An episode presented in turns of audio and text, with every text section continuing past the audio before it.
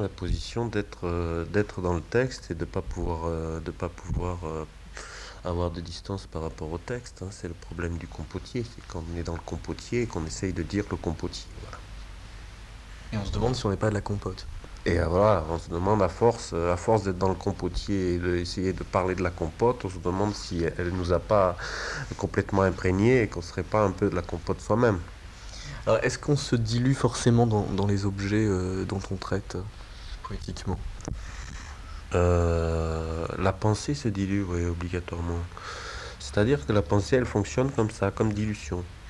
Je vois pas comment, euh, comment la pensée ne peut, peut ne pas être une nappe, une nappe de, de, de brouillard. Donc, euh, euh, si la pensée c'est une nappe de brouillard, alors euh, tout, tout objet va d'abord se diluer, va d'abord se diluer pour après prendre un sens. C'est-à-dire que prendre un sens, c'est d'abord défaire le, le sens totalement, le mettre en, en, en purée, en morceaux, et puis après en petits nuages.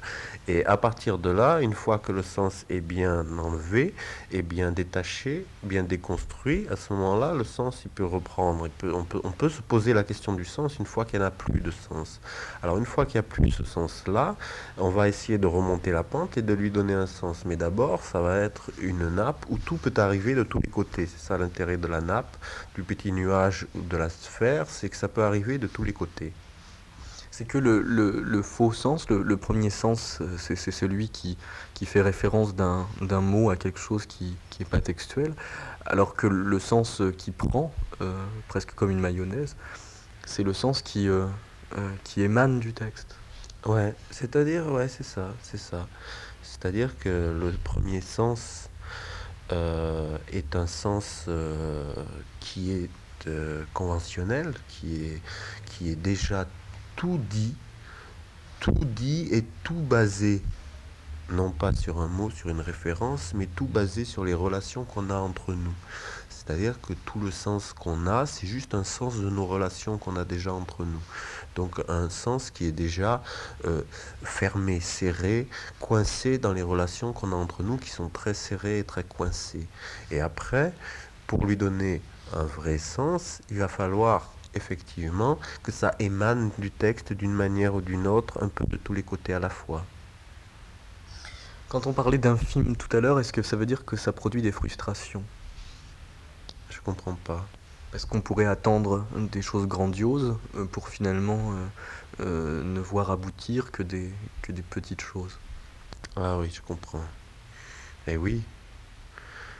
Des choses grandioses, c'est bien dit ça. On attend des choses grandioses. C'est bien les choses grandioses. J'adore les choses grandes. Grandes et grandioses. Je veux être gros. C'est bien les choses grandioses. Ça fait un, beau, un beau, ça fait un beau poème ça. Choses grandioses. Je veux des choses grandes, plus grandes qu'un aéroport. C'est grand un aéroport quand même. Pour moi, la chose grandiose, c'est un aéroport. Il y a le porte-avions, qui est déjà une chose assez grandiose. Et plus grandiose que le porte-avions, il y a, je pense, l'aéroport. Dans, dans, le, dans, dans la purée, on, résiste aussi à l'air parce que le, le, mouvement est plus difficile. Donc, donc là, ou du moins la résistance euh, est, tellement accentuée que, que c'est une, une résistance quand même. Enfin, que, ou que c'est quand même une sortie de la résistance parce qu'elle est, elle est euh, accentuée.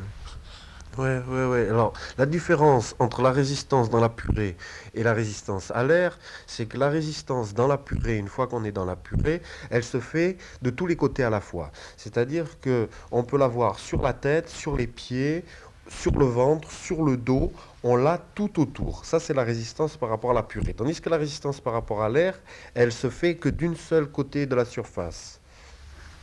Sur l'aile de l'avion ou sur l'aile de l'oiseau. Ça voudrait dire qu'il n'y a que dans la purée qu'on est délaté- délatéralisé.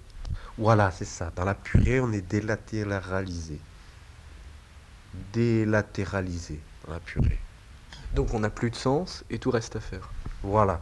Là, on n'a plus de sens et en même temps, on a de la résistance de partout et en même temps, on a de la matière de partout. Donc, il y a matière à faire et on doit s'y mettre et on s'y met. Et dans la purée, il y a de quoi faire. Donc quand, quand on s'envole, euh, il n'y a plus rien à faire. S'envoler, c'est un, une technique, euh, c'est une technique euh, équilibriste assez précise, comme dans le ballet, l'esprit, l'esprit, c'est pas physique. Dans dans l'envol, c'est c'est c'est très précis comme, comme technique. c'est assez acrobatique, c'est sur un fil. C'est très, comment dire, c'est très dangereux, très serré, très technique, mais en, étant technique, ça veut dire que c'est très non non libre, c'est-à-dire euh, très euh, euh, exact dans ce qu'on doit faire, dans la position qu'on doit prendre, dans la ligne de résistance qui doit être, euh, qui doit être donnée. C'est donc tout autre chose que nager.